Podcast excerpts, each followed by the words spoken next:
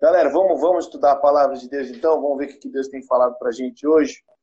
Hoje eu vou falar sobre o Evangelho e o século XXI, né? ou o Evangelho e a cultura, o Evangelho e o que tem acontecido no mundo. Né? É, é muito difícil para o cristão se envolver na cultura.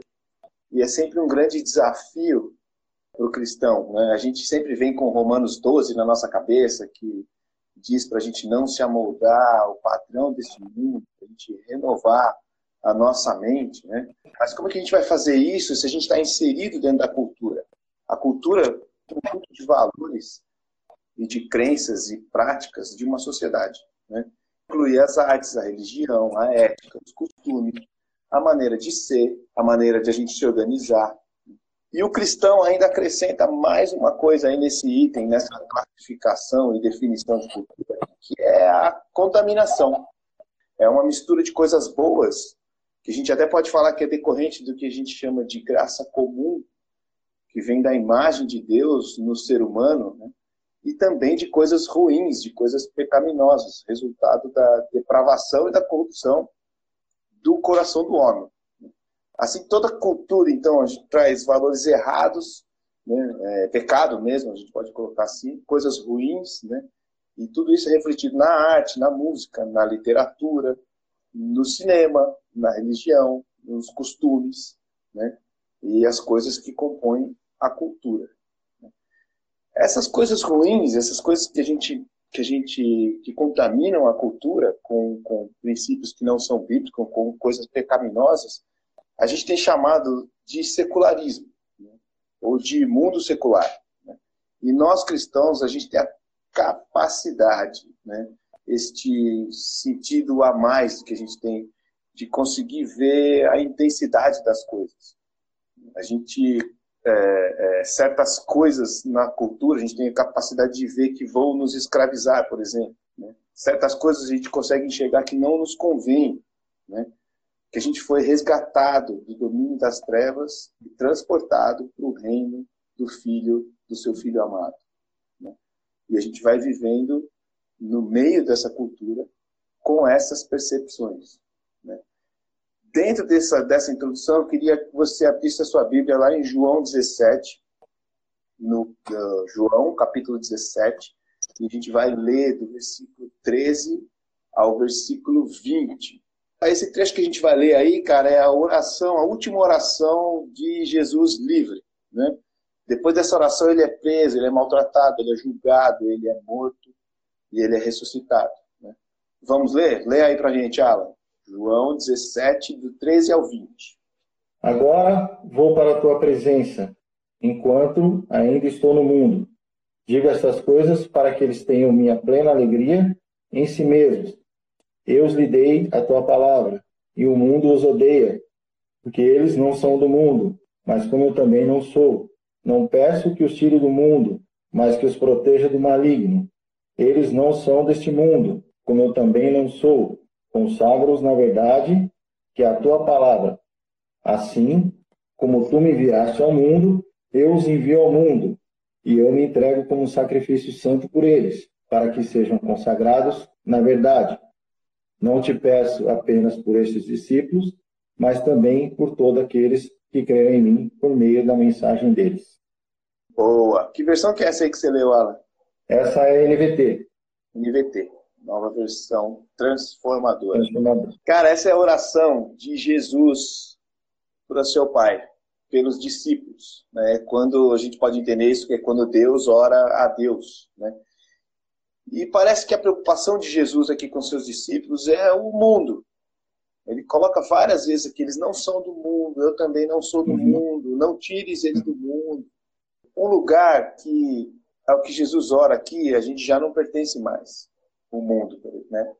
A gente já não pertence mais a esse mundo, pelo que Jesus está falando aqui.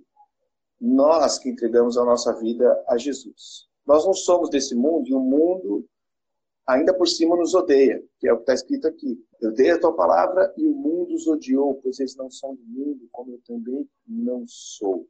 Né? Jesus pede a Deus para que ele não tire a gente do mundo, mas que ele nos proteja do maligno. Que mundo que é esse, gente? o secularismo cria um, um, outro mundo que não é o mundo de Deus, né? ou que Deus está nele, vamos dizer assim. E nos convence que a gente pode viver desse jeito, adorando a Deus e adorando outra coisa conforme o que nos convém. Né? Para o secularismo, para o mundo secular, adorar a Deus é como colocar um limite na vida da gente, como colocar um, uma cerca na vida da gente. Existem outras coisas fora de Deus que me atraem e eu fico lá naquela cerquinha. Parece, parece que é isso, né? Namorar, ficar, mentir, roubar. O secularismo, o mundo nos convence que entregar a vida a Deus vai nos limitar de fazer certas coisas. Então, a gente tenta viver uma vida dupla, se é que vocês estão me entendendo. Uma vida do lar e do carro, né? E para a gente está tudo certo, né? Às vezes a gente fala, ah, Renan, não é bem assim que as coisas funcionam, né? Ou então tem cara que chega para mim e fala assim, ah, mas não pega nada. Essas frases que a gente usa para a gente colocar limites em Deus. Né? É como se a gente falasse, é, Deus, eu te aceito até aqui. E a partir desse momento aqui, deixa que as coisas eu resolvo sozinho. Né? Então a gente redefine o papel de Deus na vida da gente. Deus está na igreja, não está nos meus grupos sociais. Né? Eu faço as coisas no meu dia a dia, mas sou eu que decido fazer. Uhum. E aí, às vezes, a gente até fala assim: Deus, não tem gaveta que eu não quero que o senhor mexa, não. Deixa as coisas aqui que eu já, eu já cuido disso sozinho. Né? E aí, o secularismo, o mundo propõe para a gente viver em dois mundos diferentes: o mundo secular que é o presente século, que é esta era, e o mundo sagrado, que é onde Deus habita, que é o lugar santo. A estratégia do maligno não é tirar o reino de Deus. Ele se conforma que você divida o seu tempo. Basta você se conformar com, com esse século. Ser secular em algumas horas e ser sagrado em outras horas. Ele quer essa divisão. O maligno gosta dessa divisão. Viva no mundo sagrado e viva no mundo secular. Tem uma ilustração que um pastor uma vez contou para mim, que é assim: é, imagine que você está num navio e de repente o capitão do navio vira para vocês e fala assim: olha, vocês podem fazer o que vocês quiserem, tá? E ele chega até para a tripulação dele lá, para a equipe do vocês podem fazer o que vocês quiserem também, não precisa. E aí todo mundo sai, faz o que bem entender, faz o que quer, tal, não sei o quê. Só que ele não avisa a galera que o navio está afundando. Esse é o maligno. O maligno vence, a gente não percebe, a gente segue limitando Deus para garantir as nossas coisas, os nossos planos, a nossa vida, o nosso tudo. E aí que Jesus ora, ele, eles não são do mundo, como eu também não sou. Santifica-os na verdade. Tua palavra é a verdade. Assim como me enviaste ao mundo, eu os enviei ao mundo. Não, gente. Não é para esse tipo de mundo, para esse mundo secular, que Deus nos resgatou. O conceito de entregar a vida a Deus nunca foi para nos garantir, né? apenas para nos salvar. O projeto de Deus para recuperar a humanidade nunca foi para só eu me recuperar e pronto. O projeto de Deus é para recuperar a humanidade inteira. Entregar minha vida a Deus significa que eu saí do processo de rebelião e entrei no estado de adoração. Já não sou eu mais quem vive, é Cristo que vive em mim. Eu sou santo, separado pela verdade em Cristo Jesus. Quando ele fala de santifica-os na verdade, é separem eles na minha verdade. A tua palavra é verdade. Certo? Separado pela verdade de Cristo Jesus, enviado por Cristo Jesus para cumprir os seus propósitos. Né? O mundo nos tira cada vez mais do que Deus quer para a gente. E aqui é o ponto principal da mensagem. O que, que Deus quer para você, então? O que, que Deus quer de você, então? Porque muitas vezes na vida cristã, ou muitas vezes a vida cristã não faz sentido. E muitas vezes a vida cristã, nesse século, a gente pensa que Deus está limitando a gente de fazer as coisas. Né? Aí eu vou ler um texto para vocês aqui agora, de Isaías 58, que fala muito do que a gente está passando hoje e do que a gente está fazendo hoje como cristãos. Né? Então a gente olha para Deus e, e, questiona Deus e faz algumas perguntas para Deus que ele já tem respondido para a gente na sua palavra. Se você quiser abrir a sua Bíblia em Isaías 58, pode abrir a sua Bíblia e presta atenção que eu vou ler aqui. Grite alto, não se contenha, levante a voz como trombeta, anuncie ao meu povo a rebelião dele. Isso é Deus falando para o profeta a rebelião dele e a comunidade de Jacó os seus pecados, pois dia a dia me procuram, parecem desejosos de conhecer os meus caminhos, como se fossem uma nação que faz o que é direito e que não me abandonou os mandamentos do seu Deus. Pedem-me decisões justas, parecem desejosos de que Deus se aproxime deles. Por que jejuamos, dizem, e não o viste? Por que nos humilhamos e não reparaste? Contudo, no dia do seu jejum, vocês fazem o que é de agrado de vocês e exploram seus empregados. Seu jejum tá, termina em discussão e rixa, em brigas e socos brutais. Vocês não podem jejuar como fazem hoje e esperar que a sua voz seja ouvida no alto. Será esse o jejum que eu escolhi? Que apenas um dia o homem se humilhe e incline sua cabeça como junco e se deite sobre pano de saco e cinzas? É isso que vocês chamam de jejum, o dia aceitável ao Senhor? Um dia aceitável ao Senhor? O jejum que desejo não é esse: soltar as uhum. correntes da injustiça, desatar, desatar as cordas do jugo, pôr em liberdade os oprimidos, romper todo jugo. Não é partilhar a sua comida com o faminto, abrigar o pobre, pobre desamparado, vestir o nu que você encontrou e não recusar ajuda ao próximo, aí sim a sua luz irromperá como alvorada e prontamente surgirá a sua cura e a sua retidão irá adiante de você e a glória do Senhor estará na sua retaguarda. Aí sim você clamará ao Senhor e ele responderá. Você gritará socorro e ele dirá: que aqui estou. Amém, galera? A gente entrou num mundo e a gente entra nesse mundo às vezes sem entender o que Deus quer da gente. Você não faz parte desse mundo secular, mas de um reino eterno. Você é cidadão do reino de Deus e você tem uma missão: buscar esse reino e a sua justiça, tornar esse reino conhecido entre as pessoas.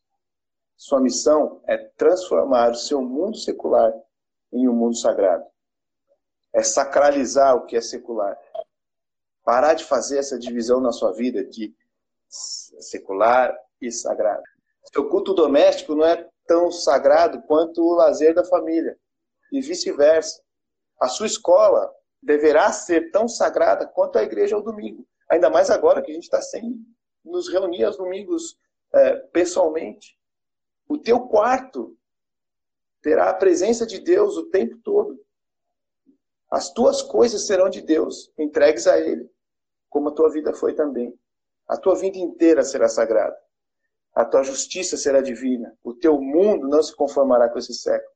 A tua mente pensará diferente. Teu jejum, tua devocional, tudo em você será divino, sacralizado. É o deserto que ganhou uma sarça ardente, uma manifestação de algo do outro mundo, sagrado. Tire essas sandálias, que esse chão é sagrado. Certo? Você, cristão, tudo que você tem pode ser sagrado. Menos o pecado, lógico. Sagrado é tudo aquilo que está associado, direta e intencionalmente, com Deus em alinhamento com o caráter e os propósitos de Deus. E secular é a realidade que não está associada a Deus e está desalinhada com os propósitos de Deus. Então, para concluir, gente, vocês precisam alinhar as coisas, né? Eu vou pegar esse período de fim de tarde, esse que você ia na academia, você vai fazer alguma coisa, e vai transformar numa realidade sagrada. No seu confinamento na sua casa hoje, ou nesse tempo que a gente vai ficar, Você vai alinhar essa situação para uma realidade sagrada. Seu trabalho, sua faculdade, sua escola, né? entendendo que ali é o seu campo missionário. Fazer tudo com o caráter, com o propósito, com a glória de Deus. Eu tenho na mente a consciência de que eu faço parte de uma missão. O inverso do, do secularismo é a missão, gente. É Romanos 12. É não se conformar, pensar diferente. É sinalizar o reino de Deus. Certo? Quer comais, quer bebais, quer façais qualquer outra coisa, façam tudo para a glória de Deus. 1 Coríntios 10, 13.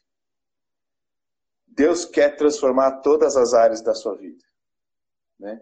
E no fim desse trecho que a gente leu, no versículo 20, Jesus ainda fala: A minha oração não é apenas por eles, por eles é por vocês, por nós discípulos. Rogo também por aqueles que crerão em mim por meio da mensagem deles. Amém? Muito legal, esse texto é demais. Nos lembra que, que Deus não quer um pouco de nós, né? mas Ele quer tudo, né? Gosto dessa frase. Aqui a gente está falando para jovens que, que estão na, na faculdade, é um, um momento muito diferente né, para eles, né? É, uhum. São coisas diferentes que eles começam a enxergar e, e, e, entender que são coisas da hora, né? Coisas boas, né? Eles têm que ter na mente que a única coisa boa que tem é Jesus, né? O resto vai se complementando, né? Ah, faz pergunta é. aí, meu. Dicas vocês é, dão é. para manter esse foco na missão mesmo parado em casa? Eu vou falar para você que às vezes eu fico desesperado de ficar parado aqui em casa. Tenho perguntado para as autoridades, para o prefeito, para algumas pessoas, como nós cristãos e como nós, igreja, podemos ajudar nesse momento, né? E a resposta deles tem sido unânime: ficar em casa e, e manter esse, essa, esse confinamento né, até a gente tentar realmente conter essa, essa epidemia. Então, assim, hoje em dia, tudo que a gente for fazer como cristão hoje, a gente tem que fazer talvez digitalmente. Né? Talvez chegue uma hora lá na frente que a gente precise também agir é, em favor dos pobres, de quem está passando mais necessidade, essas coisas todas, de gente que vai fechar o comércio. A gente tem que olhar, inclusive para os membros da nossa igreja, e, e perguntar se está tudo bem, se eles estão precisando de alguma coisa, e a gente ajudar efetivamente eles também. Quem mais perguntou coisa aqui? Deixa eu ver. Como podemos encarar essa questão do jejum? Cara, eu sou muito tradicional no jejum. Jejum, para mim mesmo, é jejum de, de comer. De, de a gente é, parar de comer, entender essa, essa ligação que a gente tem com Deus ao a gente deixar alguma deixar isso de lado e entender como é que se diz o contato mesmo que a gente tem com Deus é, eu acho que a obediência, eu acho que é o maior, é o, maior, o melhor caminho agora, né? Que nós, como, como, como cristãos, devemos seguir, né? Se existe uma determinação, se existe uma ordem, vamos obedecer. É, é simples assim, né? Então, eu, eu acredito que o que Jesus mais espera de nós é a obediência. Então, vamos obedecer. O que a Bíblia fala sobre esse tempo de se afastar? Eu me preocupo com o esfriamento das pessoas. Tem a ver com disciplina espiritual, né? Hum. Tem a ver com disciplina espiritual. Cara, agora é hora da gente praticar o nosso confinamento. A disciplina que a gente não vai ter agora é a comunhão. Mas, assim, a comunhão entre nós pessoalmente. A gente pode, vai ter que ter uma comunhão digital. Graças a Deus a gente tem essa, todos esses recursos. Né? A gente poderia não ter isso, não, né? mas agora a gente vai ter que praticar isso o que a Bíblia fala, a Bíblia fala para a gente obedecer. Né? A gente não pode também, eu não concordo com essa, com essa pessoal que está afrontando aí, que vai se reunir de qualquer jeito, que a minha vitória tem sabor de mel e né, fazer o que a gente quer. Não concordo com isso, eu acho que a gente tá, tem o, o, vírus aí está tá correndo solto, a gente vê em outros países, gente morrendo, a gente tem que ser obediente e se, e se confinar mesmo. Legal. Pedro fez uma pergunta aqui, ó. Agora, nesse período de isolamento, temos que levar essa missão para o mundo online. Como vocês, como vocês acham que podemos levar essa missão para o mundo virtual? Conectar as pessoas, orar por elas, é, formar grupos de oração, é, formar grupos é, usando qualquer tipo de ferramenta né, que a gente tem aí. A gente tem o Zoom, a gente tem o Hangouts, E aí a gente pode montar grupos de estudo. A gente tem feito, além dos devocionais aqui, é, eu acho que a gente pode fazer outros devocionais, não só aqueles que a igreja está passando, mas também outros, se vocês desejarem.